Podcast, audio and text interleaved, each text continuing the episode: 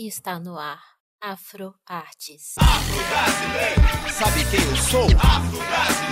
Quando criança, fui ensinada que a população negra havia sido escrava e ponto. Como se não tivesse existido uma vida anterior nas regiões de onde as pessoas foram tiradas à força. Disseram-me que a população negra era passiva e que aceitou a escravidão sem resistência. Também me contaram que a princesa Isabel havia sido sua grande redentora. No entanto, essa era a história contada do ponto de vista dos vendedores, como diz Walter Benjamin.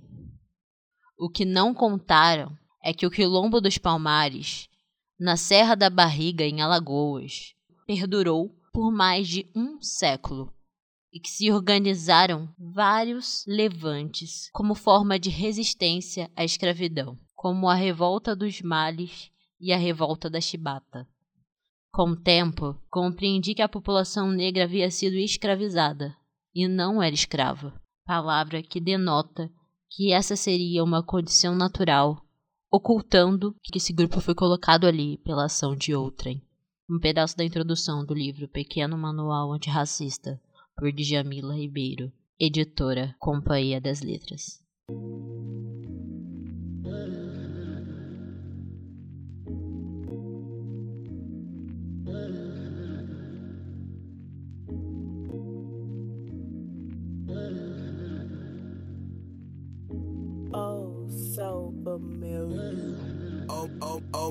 To for the beat.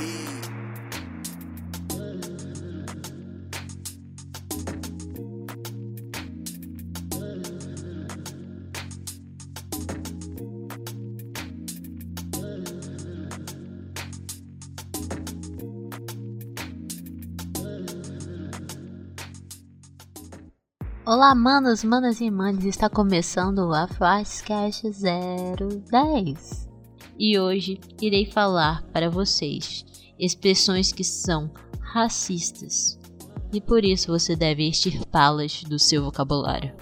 Para introduzir esse assunto, precisamos primeiro falar sobre racismo estrutural. O que é? O que ele representa? Falaremos disso no bloco a seguir.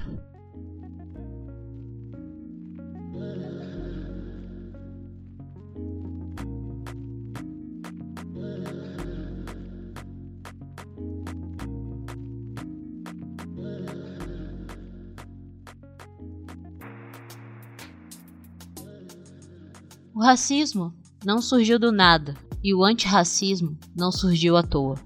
O Brasil foi o último país do continente americano a abolir a escravidão. Até 130 anos, os negros traficados eram mantidos em condições subhumanas de trabalho, sem remuneração e debaixo de açoite. O Brasil carrega uma história de 300 anos de escravidão. No papel, a escravidão foi abolida em 1888 e nenhum direito foi garantido aos negros. Sem acesso à terra e a qualquer tipo de indenização ou retrato por tanto tempo de trabalho forçado. E assim muitos permaneciam nas fazendas em que trabalhavam, ou tinham como destino o trabalho pesado e informal. As condições subhumanas não se extinguiram. Maria Silvia presidente do portal Guieledes, e Helena Teodoro, voluntária do Instituto de Filosofia e Ciências Sociais, IFCS, explicam que o racismo se estruturou no Brasil durante e após a escravidão, e como a imagem do negro foi associada à vadiagem, ao subalterno e ao sujo. Não é à toa que as tarefas mais árduas, as piores remunerações e as formas mais cruéis de castigo ainda são reservadas aos negros. E o que é o racismo estrutural? É essa naturalização de ações, hábitos, situações, falas e pensamentos que já fazem parte da vida cotidiana do povo brasileiro e que promovem direta ou indiretamente a segregação ou o preconceito racial um processo que atinge tão duramente e diariamente a população negra. No cotidiano da sociedade brasileira estão normalizadas frases e atitudes de cunho racista e preconceituoso. São piadas que associam negros e indígenas a situações vexatórias, degradantes e criminosas, ou atitudes baseadas em preconceitos, como desconfiar da índole de alguém pela cor da sua pele. Agora, como preta também, eu lhe digo, por experiência da vida, se você é negro, com certeza já foi olhado torto na rua. Já foi seguido dentro de uma loja por motivo nenhum, além de ser preto. Já lhe perguntaram o que você tinha nas mãos ou o que você colocou no seu bolso. Se você é mulher preta, já te chamaram de mulata ou morena e outras coisas com significados pejorativos. Se você é homem, com certeza já foi parado pela polícia andando tranquilamente na rua, ou sozinho, ou com os amigos. Isso é um retrato do racismo estrutural. Uma construção social que foi construída durante a escravidão e mantida após a abolição.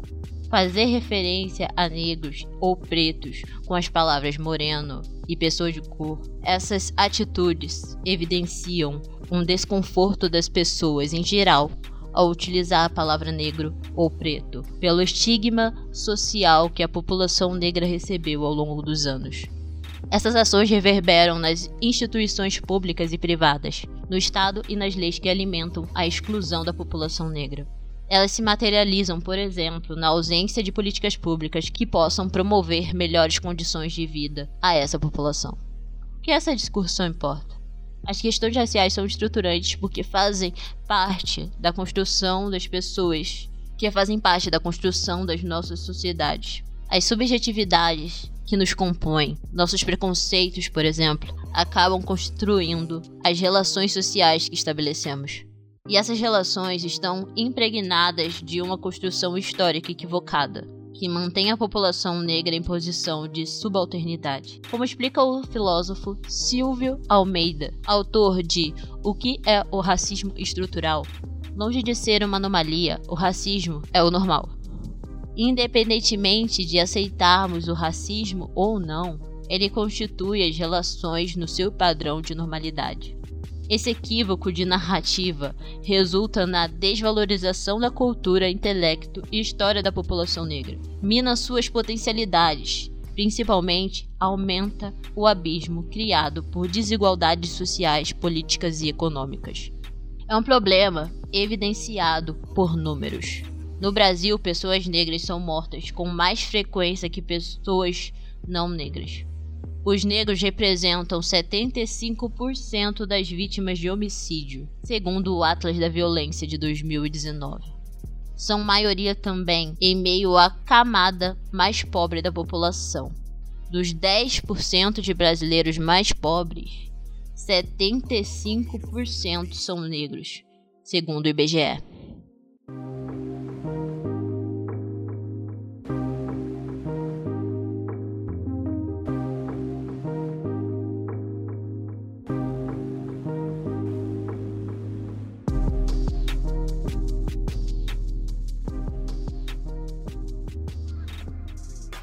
Para falar sobre os efeitos do racismo na sociedade brasileira, é preciso encará-lo como um fenômeno essencialmente transversal. É preciso entender que ele forma uma teia de violência e afeta jovens, homens e mulheres, encarceradas e encarcerados, que define o mecanismo que rege o tráfico de mulheres e meninas, que afeta a vida da população LGBTQIA da população quilombola e ribeirinha, e que explica o preconceito contra as religiões de matriz africana, ameaçando seu direito de existir. Palavras dizem muito sobre a história e a cultura de uma sociedade. Quando expressões como mulata e a coisa da preta se tornam naturais, é indício do que o quanto a opressão e o preconceito estão incorporados à visão de um mundo das pessoas. Entre sutilezas, brincadeiras e aparentes elogios, a violência simbólica se aplica quando expressões como estas são repetidas. Sim, parece absurdo, mas diminuir o negro é normal na nossa sociedade. O racismo, o racismo está tão enraizado no nosso dia a dia que até os próprios pretos se diminuem e propagam o racismo no seu dia a dia. E estudando sobre as expressões racistas, você vai se dar conta que, mesmo que sem a intenção prévia, você já cometeu ou comete atos racistas. E eu lhe digo que nunca é tarde para mudar. A seguir, expressões racistas para tirar hoje do seu vocabulário. Doméstica.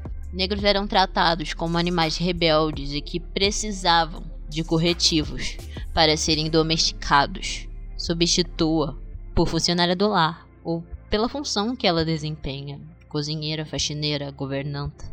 Tão simples, né? Adar com pau. Expressão originada nos navios negreiros Muitos dos capturados preferiam morrer a serem escravizados e faziam greve de fome na travessia entre o continente africano e o Brasil. Para obrigá-los a se alimentar, um pau de comer foi criado para jogar angu, sopa e outras comidas pela boca dos negros. E daí surgiu a expressão andar com pau. Então substitua por palavras normais, como abundante, bastante. Meia tigela os negros que trabalhavam à força nas minas de ouro nem sempre conseguiam alcançar suas metas. Quando isso acontecia, recebiam como punição apenas metade da tigela de comida e ganharam o apelido de meia tigela, que hoje significa algo sem valor, medíocre. Então, troque pelo que eu acabei de falar, sem valor. Mulata. Na língua espanhola, referia-se ao filhote macho do cruzamento de cavalo com jumenta ou de jumento com égua. A enorme carga pejorativa é ainda maior quando se diz mulata tipo exportação, reiterando a visão do corpo da mulher negra como mercadoria. A expressão é usada na ideia de sedução, sensualidade. Então, fale que a mina é uma mulher ou moça sexy, sensual, seduzente. Não que ela é uma mulata, estilo exportação. Cor do pecado utilizada como elogio, se associa ao imaginário da mulher negra sensualizada. A ideia de pecado, também ainda mais negativa em uma sociedade pautada na religião, como a brasileira, associando assim a mulher negra a alguém que incita o pecado. E por isso essa expressão não tem nem pelo que trocar, só excluo ela definitivamente. Samba do Crioulo Doido, título do samba que satirizava o ensino de história do Brasil nas escolas do país, nos tempos da ditadura. Composto por Sérgio Porto, ele assinava como pseudônimo de Stanislau Ponte Preta. No entanto, a expressão debochada, que significa confusão ou atrapalhada, reafirma um estereótipo e a discriminação aos negros como pessoas inúteis ou que não fazem as coisas direito. Então, não a use de jeito nenhum tem um pé na cozinha. Forma racista de falar de uma pessoa com origem negra. Infeliz recordação do período da escravidão em que o único lugar permitido às mulheres negras era a cozinha da casa grande. Uma realidade que ainda se vê muito hoje, com a maioria das empregadas sendo negras. Negro de traços finos. A mesma lógica do clareamento se aplica à beleza exótica tratando o que está fora da estética branca e europeia como incomum. Por isso, não use uma expressão que tenta nos embranquecer. Cabelo ruim, fios rebeldes, cabelo duro, carapinha, mafuá, piaçava, cabelo de bombril e outros tantos derivados que depreciam o cabelo afro. Por vários séculos causaram a negação do próprio corpo e a baixa autoestima entre as mulheres negras, sem o desejado cabelo liso. Nem é preciso dizer o quanto as indústrias de cosméticos, muitas originárias de países europeus, se beneficiaram do padrão de beleza que excluía os negros. E, gente, meu cabelo crespo é super macio e limpo, tá? Cabelo crespo não é sinônimo de falta de cuidado. Não, sou tuas negas. Escravas negras eram literalmente propriedade dos homens brancos e utilizada para satisfazer desejos sexuais, em um tempo no qual assédios e estupros eram ainda mais recorrentes. E olha que por registro ocorre-se um estupro a cada oito minutos hoje em dia. Imagina quanto ocorria antigamente. Portanto, além de ser profundamente racista, é um termo repugnante, carregado de machismo.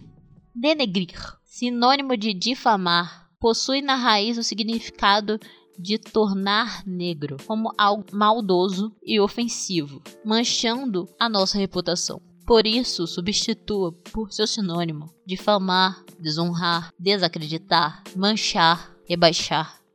Amanhã é dia de branco. Qualquer pesquisa rápida no Google mostrará mais de uma origem para essa expressão, e a maioria negando que ela tem algum cunho racista. Porém, vivemos em um país onde a escravidão do povo negro durou mais de 300 anos. E os escravos, mesmo sendo forçados a trabalhar, geralmente eram vistos como vagabundos. As consequências disso duram até hoje. O negro é sempre visto como uma pessoa que faz corpo mole, aquele malandro que não faz nada. Inclusive, entre as opiniões que mais afloram quando o assunto é cotas raciais para negros, a de que não existe esforço da nossa parte é mais frequente. Tanto que podemos fazer um paralelo entre essa e a expressão seguinte: serviço de preto. Comum no nosso dia a dia, essa expressão é usada para desqualificar determinado esforço ou trabalho, ou seja, fazer serviço de preto é igual a ser desleixado. O negro sempre é associado a algo ruim. O bom trabalho seria o do branco.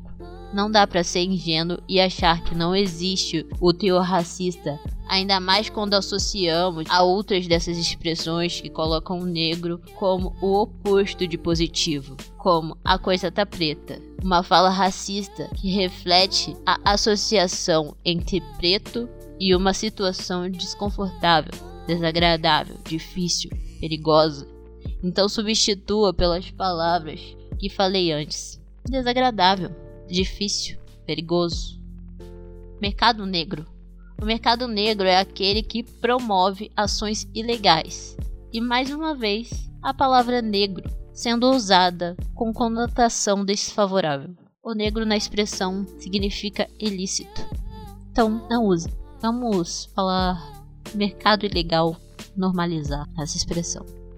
Inveja branca, finalizando a leva de palavras e expressões que associam negro e preto a comportamentos negativos. Esse exemplo mostra a inveja branca como sendo uma inveja boa, positiva. E nenhuma inveja é positiva, né? Inveja sempre é ruim. Não sinta inveja. Se você sente inveja, ainda dá tempo de corrigir. Seja você mesmo, corra atrás dos seus objetivos. Seja melhor do que você mesmo a cada dia. Isso que é importante.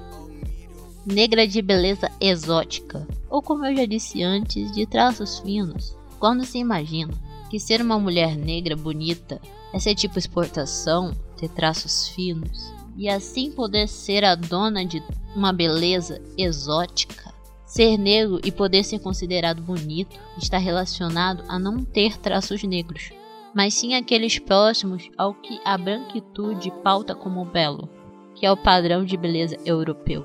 Sim, isso é racismo, e é dos mais comuns que a gente vê por aí. Estão nos hipersexualizando e exotificando quando usam essas expressões. Criado mudo é como chama o móvel que fica do lado da cama. Criado mudo. Porém, essa expressão tem relação com a época da escravidão. Além dos escravos serem chamados de criados, uma tarefa que o escravizado tinha era passar a noite inteira em silêncio ao lado da cama do senhor segurando um copo de água. Então, em vez de chamar o móvel de criado mudo, refira-se a ele utilizando o termo mesa de cabeceira, por favor. Judiar, usado como sinônimo de maltratar, faz referência ao sofrimento que os judeus sofreram no Holocausto. Por isso é considerado uma referência ao ódio contra esse povo. Então, é melhor optar por um sinônimo. Maltratar, por exemplo.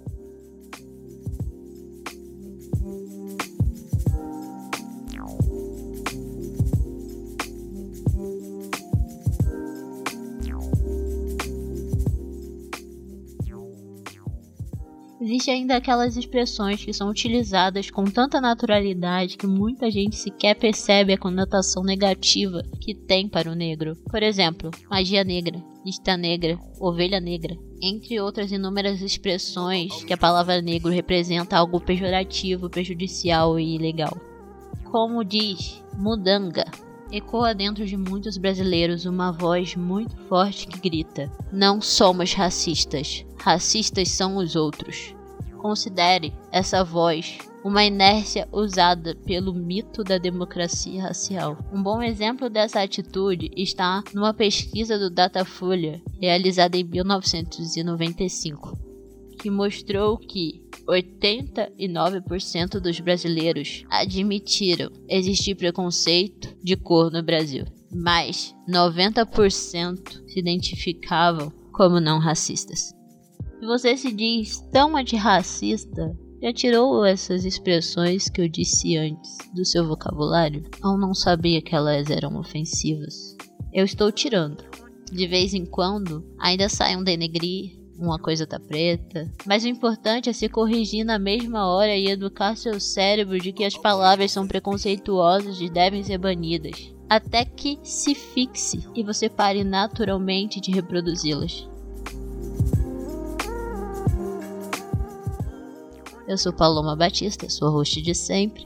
Siga o podcast aqui na plataforma que você está ouvindo ele para ajudá-lo a crescer. E se você gostou desse ou de outro episódio, indique para os amigos. Siga o Instagram do Afroscast para acompanhar as indicações de artistas e obras com protagonismo negro que eu faço indicação lá. No lançamento dos episódios quinzenais. Marque o Afroarts no Instagram quando ouvir, se você compartilhar. Adorar ver. Aquece meu coraçãozinho. Os créditos das informações desse episódio vão para os sites Galads, Terra, Brasil de Direitos, A Cidade On e o livro que eu recomendo hoje para vocês, Pequeno Manual Antirracista de Djamila Ribeiro, disponível em livrarias físicas e online. Tem na Amazon, tem PDF, tem para Kindle. Então corre lá e compre o seu. Beijo e bye bye.